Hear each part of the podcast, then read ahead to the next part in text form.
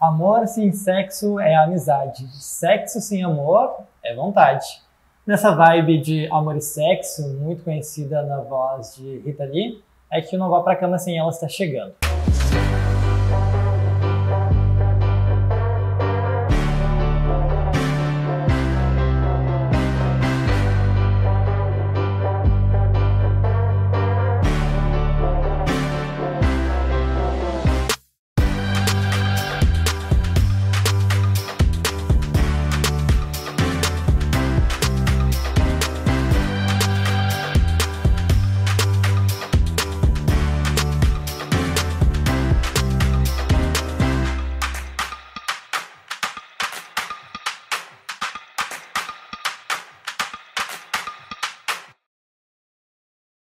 Eu sou o jornalista Cristiano Santos e esse é o Não Vá Pra Cama Sem Elas, um programa que tem a apresentação do Super Rissu.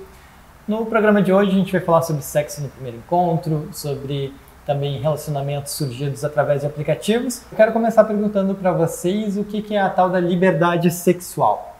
Eu acho que, assim, sem conceitos uh, né, muito rebuscados ou coisa parecida, mas para mim essa possibilidade de eu expressar minhas vontades, meus desejos, uhum. né, uh, trazer tudo que a minha sexualidade me permite e que respeitando o meu corpo, as minhas limitações também é do próximo.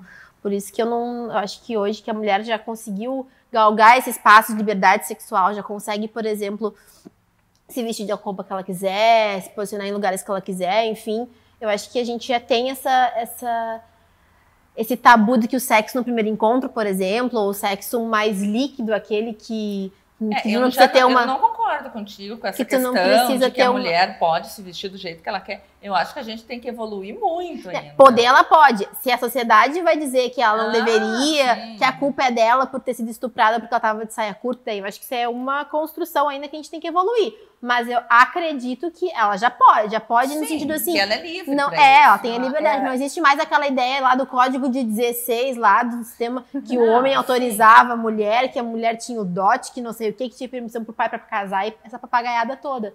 Mas eu acredito que por essa liberdade sexual a gente já pode, por exemplo, transar no primeiro encontro sem nenhum tipo de problema e de não que não vai ter, né? Mas, é, é. mas com tá essa ideia de que muito, a gente não poderia tá ser julgada. Mas como é que é vista essa né? mulher que, trans, tá que tem essa liberdade, bonito. que ela disse, pronto, eu senti vontade, eu quero transar e acabou. Mas como é que ela é vista, até mesmo pelos homens com quem uhum. ela se relaciona, pela sociedade de forma geral? Tem dois lados, eu concordo com a Lu e com a Carol, né? Eu acho que sim, a gente tem uma evolução uhum. no sentido de liberdade sexual muito significativa, uhum. se a gente vai olhar nos últimos 15 anos, né, o que, que já mudou e o que, que a gente está falando sobre a questão da mulher e do homem. E eu também concordo com o um aluno no sentido que a gente ainda não tem liberdade, porque liberdade é expressão independente de.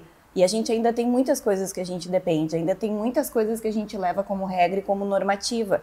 Se não tivesse esse independente que, né, independente de, a gente não estaria conversando aqui para perguntar se é certo ou não, que foi a pergunta Sim. que o Cris trouxe, de uma mulher transar no primeiro encontro, né?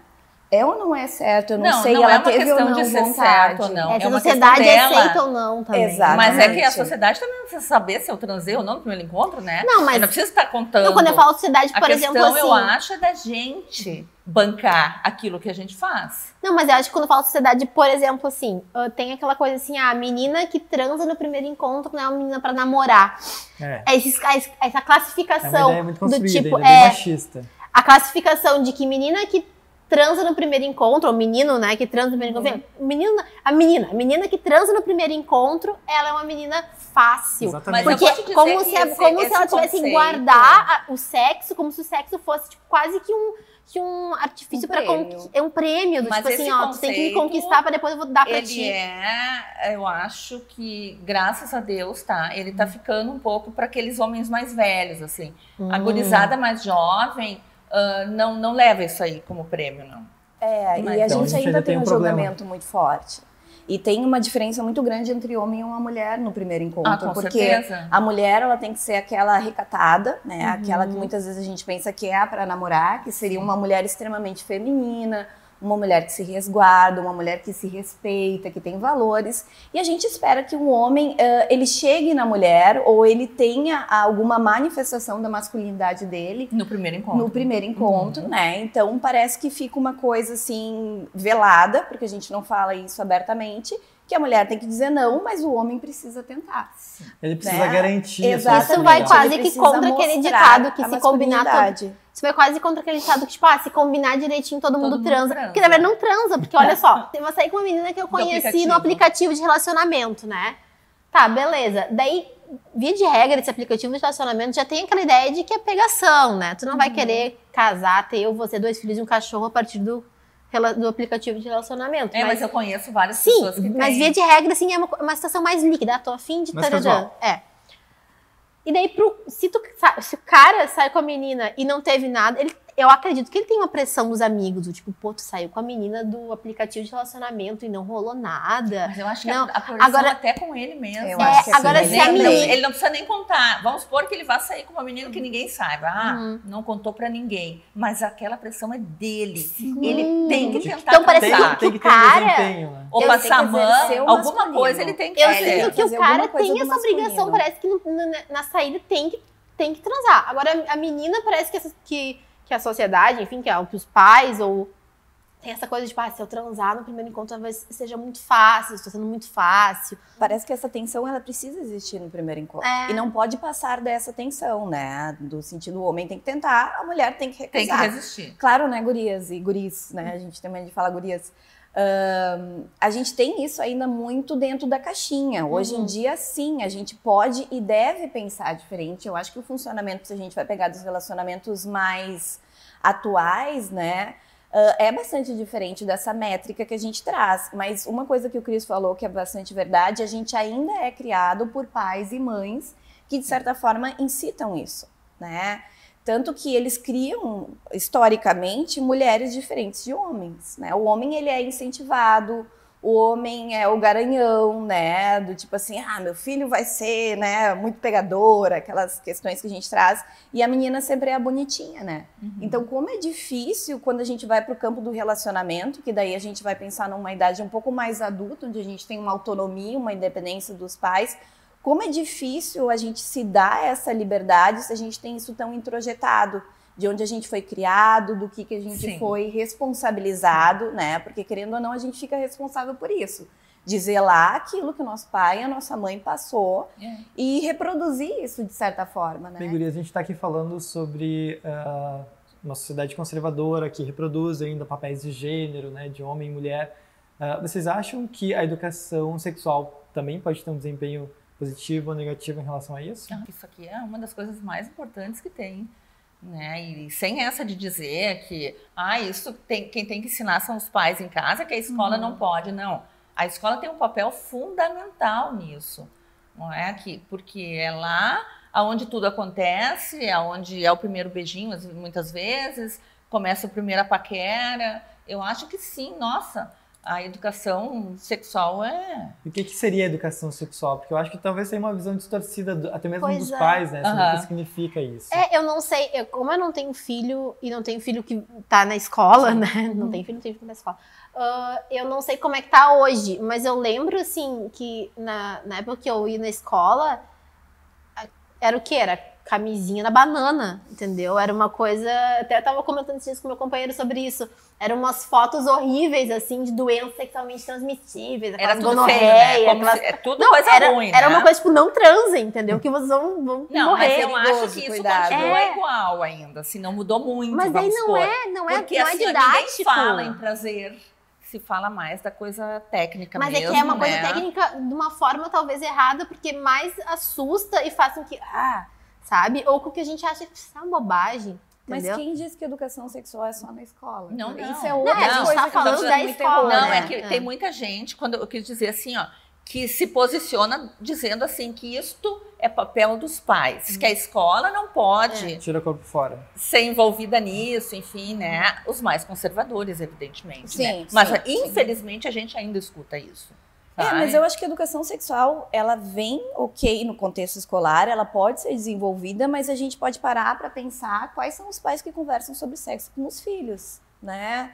que conseguem falar da sexualidade de forma um pouco mais Olha, aberta. eu vou ser bem sincera, né? Eu me acho uma pessoa evoluída, assim. Uhum. Mas não é tão fácil tu Não, chegar não é, falar não. de sexo com o filho. toda criança, todo adolescente, ele busca segurança no pai e na mãe, né? Então, o que, que é falado pelo pai e pela mãe tem uma grande credibilidade. Por que, que eles não podem falar sobre isso? E também tem outra coisa que parece que quando a gente vira adolescente, ok, tem a questão hormonal que desenvolve, o corpo muda, beleza, isso é inquestionável. Mas a sexualidade, ela não acontece só na adolescência. Claro. A sexualidade é algo que faz parte de mim Sim. que eu vou desenvolver desde lá do início, que eu vou perceber, né, que o homem tem um pênis, que a mulher tem uma vagina, quem eu sou, o meu corpo. Tudo isso já são questões que falam da sexualidade. Né? Então a gente não, não tem essa coisa de tipo, ah, a partir de agora eu vou falar sobre Uhum. sexualidade. Sexualidade é algo da vida humana. Sim. Sim, Então bom, a gente também tem essa, essa questão de achar que tem que ter um marcador para falar sobre sexualidade. Não. sim. A gente foi ouvir um especialista que ele vai falar um pouquinho também sobre essa questão da educação sexual. Vamos conferir? Eu percebo que quando a gente vai estar no colégio, a gente é muito imaturo ainda. Daí tu coloca meninos e meninas, as meninas têm vergonha de falar de menstruação com a própria mãe, com as próprias amigas, daí tu coloca meninos e meninas na mesma sala para falar do assunto. E são mudanças que estão recém começando, então é tudo muito novo. A descoberta do pelo, das espinhas, do muco, da lubrificação, da ereção, da ejaculação. Então é tudo muito novo no nosso corpo e isso com certeza causa constrangimento, porque a gente não sabe se isso é natural, se não é. Começa a surgir o libido, o desejo, a masturbação mais frequente. Então é tudo muito novo. Então é difícil mesmo de abordar. Às vezes as professoras também não estão prontas. Às vezes as próprias professoras não estão bem com o próprio corpo, não souberam lidar bem com essas fases e com certeza não são os profissionais indicados também para começar a abordar esses assuntos dentro de uma sala de aula, né? O ideal seria uma terapeuta sexual, um psicólogo, uma fisioterapeuta pélvica, né? Pessoas que saiba, saibam abordar de uma maneira mais harmoniosa, sem neuras, né, sobre o assunto. Então, eu acho que a informação de qualidade é a base para tudo. Porque daí a pessoa ficando bem consigo mesma, ela não precisa sair gritando aos quatro ventos que ela se masturba, que ela tá de bem com o próprio corpo. Não, mas ela tem que ter esse próprio autoconhecimento e tá tranquila com isso dentro de casa, né? Bem, a gente está indo para um rápido intervalo, é bem rapidinho mesmo, fica aí, já voltamos.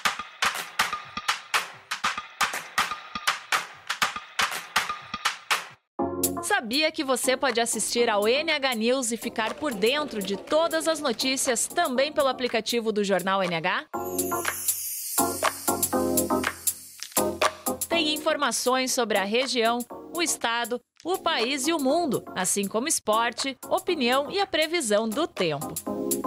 E se você é assinante, também pode acessar a edição digital do jornal NH através do aplicativo. É só fazer o login.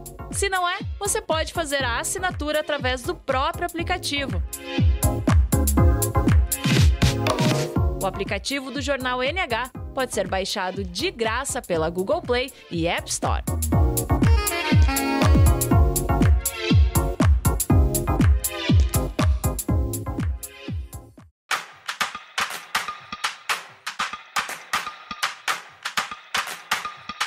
Bem, nós já voltamos, mas antes da gente continuar o assunto aqui no estúdio, a gente deu uma passadinha no Rissu para saber o que as pessoas estão achando deste assunto. Vamos conferir? Olha, eu acho que é a tecnologia, né? É uma tendência, sim, das pessoas de utilizarem. Não tenho uma opinião nem a favor e nem contra. Acho que é bem tranquilo. Quem quiser utilizar é mais uma maneira de tu estar encontrando alguém. Eu acho que é um veículo bom, assim, pra quando tu quer conhecer pessoas novas. Claro que tem, é bem perigoso, dependendo da maneira que tu usar. Tem que sempre ter consciência quando tu vai ver, pesquisar, não, não se iludir muito, ter cautela quando vai falar com as pessoas também. Ah, eu acho legal. Só que eu, como não tenho tempo, eu já, já, já tive, já uns dois a três, conheci pessoas através ali, pessoas boas, só que não, não, não foi pra frente. Acho que os pais sempre têm que estar atentos aos filhos, porque tem bastante jovens que estão utilizando isso e aí eu acho que pode se tornar perigoso. As pessoas que os usam, se usassem de forma verdadeira, não mentissem sobre as informações, seria válido para as pessoas, até os relacionamentos interpessoais mesmo que virtuais. Mas acredito que falta muito ainda das pessoas bom senso e verdade também. O que, que vocês acham uh, dessa visão que tem sobre o público gay, público LGBT de uma forma geral, em aplicativos de namoro, de paquera e também em público hétero. Existe uma diferença aí na forma Eu- como essas, esses Eu públicos acho são que, vistos? que esses, ah, talvez os aplicativos ou fora, ah, os LGBT são mais objetivos do que nós. Uhum. Porque eu não sei. Mas por que que tu acha Eu que acho são bom mais isso, acho objetivos? ótimo. Eu não acho que seja tão ótimo assim. Eu acho que ainda é uma visão muito deturpada de que os São LGBTs promi- com uma são ideia de pro- promiscuidade.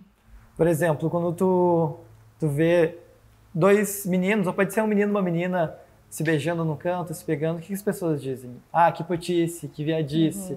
Sempre ligando uma conotação sexual ah, ao público LGBT. Uhum. Então acho que ainda tem uma visão muito deturpada de que quem é gay tá no oba-oba, é sexo toda É hora, libertinagem. é ninguém quer compromisso com ninguém. Aham. E isso acaba também influenciando as relações de quem é do público LGBT, né? Mas Porque é- tu acaba restringindo ele a só isso.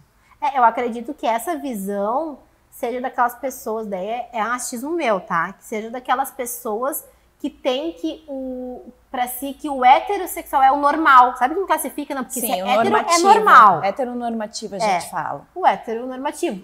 Se é homem e mulher é normal. Deus criou Adão e Eva, não Adão e Ivo, né? Sim. né? A Constituição diz que casamento é entre homem e mulher. Então, esse é o normal da sociedade: papai, mamãe, filhinho. Daí, se tem dois homens se beijando, duas mulheres se beijando, ah, já é anormal. Daí, o anormal tem que vincular a uma, a uma, uma ideia de ser pejorativo. Daí é uma putaria, É o daí é, uma, é um pecado, é libertinagem. É luxúria. é, né? Mas, Carol, é porque não segue essas regras todas, desde o homem e mulher até aquelas que a gente estava falando no primeiro bloco, né? Do que pode e do que não pode. Então, como são dois homens ou duas mulheres, bom, tá tudo, tá tudo liberado, né? Então, dá uma ideia de perversão muito grande, justamente porque sai da norma, sai da rigidez. E outra coisa que é, também se criou um preconceito, que nem o Cris falou, sobre essa comunidade ter essa questão mais de, de liberdade sexual. E até parece que, por uma questão de identificação, as pessoas que são dessa comunidade devem se comportar assim. Sim. Então a gente acaba colocando isso como comportamento normal, assim como ah, a gente também tem o nosso comportamento considerado normal, né, entre um homem e uma mulher. Só que na verdade não é assim na prática, né? A, ge- a gente está colocando as coisas numa caixinha, a gente está entendendo a partir de um padrão extremamente rígido e padronizado, onde quando a gente não consegue lidar com o outro lado, não consegue lidar com o diferente, ele vai para o excludente. Eu acredito que isso seja também uma questão de construção cultural ali, porque o que, que eu acho? Eu acho que aplicativo de paquera não tá. A ideia do aplicativo de paquera é que as pessoas se paquerem e se peguem, né? Hum, A gente que é- inventou- acho que não é regra. Daí tu. acho que o brasileiro deturpou essa Não. regra aí. Cris, brasileiro botou brigadeiro no sushi. Então tu espera É o quê? Que ele, não bom. vai, que ele não vai botar a foto de formatura e da avó no aplicativo de paquera? Vai botar, entendeu? Agora, se. Porque daí eu acho que sim, tá no aplicativo de paquera, tu vai passar por umas fotos de piroca, tu vai passar por umas fotos de peito, tu vai passar por umas fotos de formatura com a avó, entendeu?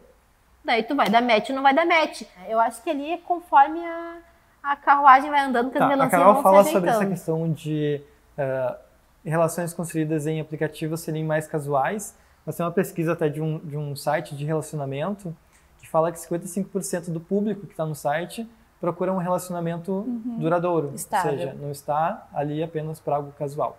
Vocês acham que realmente é possível criar vínculos e uma relação duradoura a partir de aplicativos Mas sites? com certeza. Ah, com certeza. Nossa, pra- eu, eu não sei. Eu, eu não, não faço parte, né? Porque eu tô fora do, como é Tá fora que do diz? mercado. né? Mas ah, eu não vejo muita diferença entre um aplicativo e tu sair na noite. Conhece na vida real. O que acontece, eu acho, é que hoje as pessoas estão ficando mais em casa. Tem É que é muito caro sair tem de noite. é, né? aplicativo é mais filme, fácil, ah, enfim, estão curtindo mais do que da minha geração que vivia só na rua, né? Eu fui criada, tipo, era na rua, de sexta até domingo não aparecia em casa, tudo, tudo era na rua. E hoje eu percebo que é uma geração que está mais dentro de casa. Porque, claro, na minha época não tinha toda essa questão de tecnologia de computador, enfim, hoje tem. Tu fala ali com quem tu quer, tu fica lá no conforto da tua casa, fala com a tua amiga que está aqui, com a outra que está lá, enfim. Então eu, eu não vejo diferença entre um aplicativo e eu ir lá na noite numa festinha Sabe que eu E pra acho paquerar, que e pra por dar em cima de vezes- alguém ou querer alguém pra transar. Eu acho que por vezes o aplicativo até é melhor, porque ali tu consegue selecionar a pessoa que tu realmente que que tem algumas no coisas a ver perfil. contigo, o teu perfil, que tá na balada. Tu encontra o cara baixo, achei o cara gato, achei a menina gata. Daí tu chega lá, daqui a pouco a pessoa começa a falar tudo, ah, nada a ver, a gente não gosta das mesmas coisas, mora longe, sabe? Um monte de coisa que tu nunca iria se aproximar dela. Agora no aplicativo não, ah, gosta das mesmas músicas, mora perto. Ele é mais objetivo. tu tá- é o menu, Tu né? já, tá ali tu, já, tu já pula várias etapas É, que na, lá no- Facilita, eu acho. Facilita. Não, Ah. eu concordo. Eu imagino, né? Pensa, coisa Eu mais acho boa. que não é nem a questão de facilitar, não é nem a questão de ser igual ou diferente à balada. A questão é que a gente está construindo relacionamentos de uma forma diferente. Com certeza. né? E a gente E tem cada vez mais. 90% da comunicação feita através do celular. Então, claro que a gente vai se relacionar por ele também. Os aplicativos de paquera que a gente tem, ah, como a Lu falou, muitas pessoas hoje estão casadas, a gente tem N histórias nesse sentido que se conheceram Sim. através do aplicativo. Mas da mesma maneira que quando a gente sai, a gente tem a oportunidade de conhecer a pessoa e escolher se vai transar ou não, se vai beijar ou não, nos aplicativos isso também, né? É, Mas também tem pessoas que decidem esperar, né? Decidem aguardar até ter um parceiro que possa ter um casamento. O que, que vocês acham? Como essas pessoas são vistas também na sociedade que decidiram guardar sua sexualidade? Provavelmente para as pessoas que também guardam a sexualidade como ela, ela está dentro do normativo e tudo bem. Né? O, o problema é o julgamento que a gente traz de fora. Então, eu não me sinto nem confortável de dizer se isso é certo ou se é errado, se isso é uma escolha da pessoa. É porque, Sim. tu até falou na frase, como, ah, como você acha que as pessoas que guardam a sua. a- é dela a sexualidade, né? As pessoas Gente, se a pessoa tá feliz, é isso que importa. Exatamente. Não, não, não tem julgamento se é certo ou Por errado. isso, que é, por isso que é ruim quando essa- a gente tem esse negócio do sexo no primeiro encontro, de julgar. Ah, não, porque a menina que transa no primeiro encontro, ela é fácil. Mano, é o corpo dela, é a sexualidade dela. Se o cara tá afim, se a menina que ela tá saindo tá afim e ela tá afim, pronto, né? Vamos matar esse desejo, porque depois ficam os desejos ah, guardados e- Reprimidos. E, reprimidos, né? Que nem a gente teve um programa que a gente falou disso, e causa N problemas, né? E é por isso também que o Não Vá Pra Cama surgiu, né? Para que a gente tivesse um, um espaço para debater, para discutir, para trazer reflexões também, né? As gurias foram convidadas a participar como debatedoras, trazer aí suas opiniões, suas visões de mundo. Já é o nosso último episódio do, da primeira temporada do Não Vá Pra Cama Sem Elas. E, bom, gurias, ah, qual a importância de a gente estar aqui debatendo, falando, refletindo? O que aconteceu foi a Carol, né? No ar, ao vivo. Na no- Rádio ABC. Na Rádio ABC Aqui do 900, Grupo programa Fatos e Opiniões. Estava conversando sobre isso e tal, e eu falei que ainda existem homens que julgam as mulheres que transam no primeiro encontro. E era, sinceramente, abrindo aqui, era uma análise empírica, porque eu, na época eu tava solteira e eu tava sentindo isso, que os caras, ah, pois é, mas a menina é, fa- né? é fácil e tal. E daí um E daí eu respondi colegas- assim, eu disse, olha, se o cara te julgar porque tu transou no primeiro encontro, que bom, esse aí tu já descarta. Daí Porque esse aí colega, já não serve. Daí os colegas, uns colegas um pouco mais conservadores, e uma galera veio falar, porque a rádio ali é aberta pro público pelo Uhum. WhatsApp, veio me chamar de machista. Ai, porque tu tá sendo machista. Eu disse, gente, não é a minha opinião, é a visão que as pessoas. Eu tô, tipo, trazendo relatos do que reproduzindo o que as acontece. pessoas falam, de que menina que transa no primeiro encontro ela é, é fácil e vulgar. E um colega veio com uma teoria desconstruidora, né? Capaz, isso aí não. E casualmente ele tem uma filha da mesma idade que eu. E eu perguntei, não tá, fulano, se tua filha tá passando um batonzinho na frente do espelho.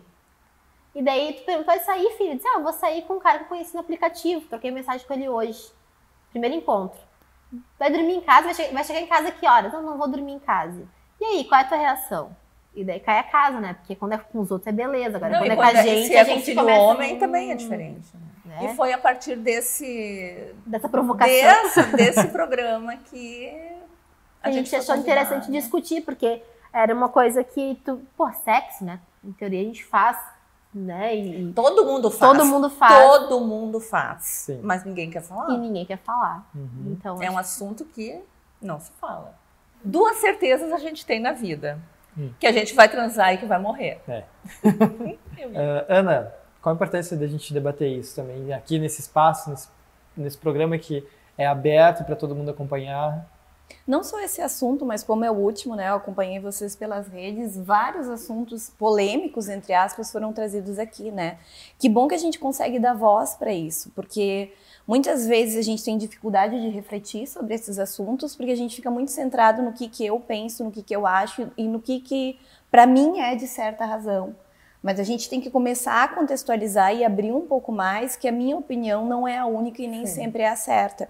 Não, não é a questão que depois de eu ver o programa eu preciso mudar completamente a minha opinião, mas pelo menos entender que o diferente existe e saber conviver com o diferente, né? Às vezes a gente tem uma, uma questão que parece que a gente está impondo que as pessoas precisam aceitar tudo. Não. A gente, algumas coisas vão de acordo com aquilo que a gente pensa e a gente aceita, Sim. e outras não. Mas começa a não dar certo essa relação quando o diferente me ofende e com isso eu ofendo o outro. Então, com esse espaço que a gente vai conversando, eu acho que a gente vai abrindo brechas para circular diferente os assuntos e talvez de uma forma um pouco mais humanizada, um pouco mais direta e um pouco mais falada de como realmente as coisas são uhum. e não dentro do idealizado que Sim. é o social reproduzido, é. né? Então é muito interessante essa série de programas que vocês trazem justamente para dar uma arejada nesse Sim, pensamento que a gente tem. Bem, o programa está chegando ao final, esse é o oitavo capítulo da primeira temporada. Eu quero agradecer muito, mas muito mesmo, a participação das minhas colegas debatedoras, a Carol Alexandrina, advogada, também a Lu Diniz, psicóloga, e claro, nossa convidada especial de hoje, Ana Cláudia Brown, uhum. doutora em psicologia. E também a você, muitíssimo obrigado mesmo por nos acompanhar nesses oito episódios do Nova Pra Cama. Muito obrigado, forte abraço e até mais.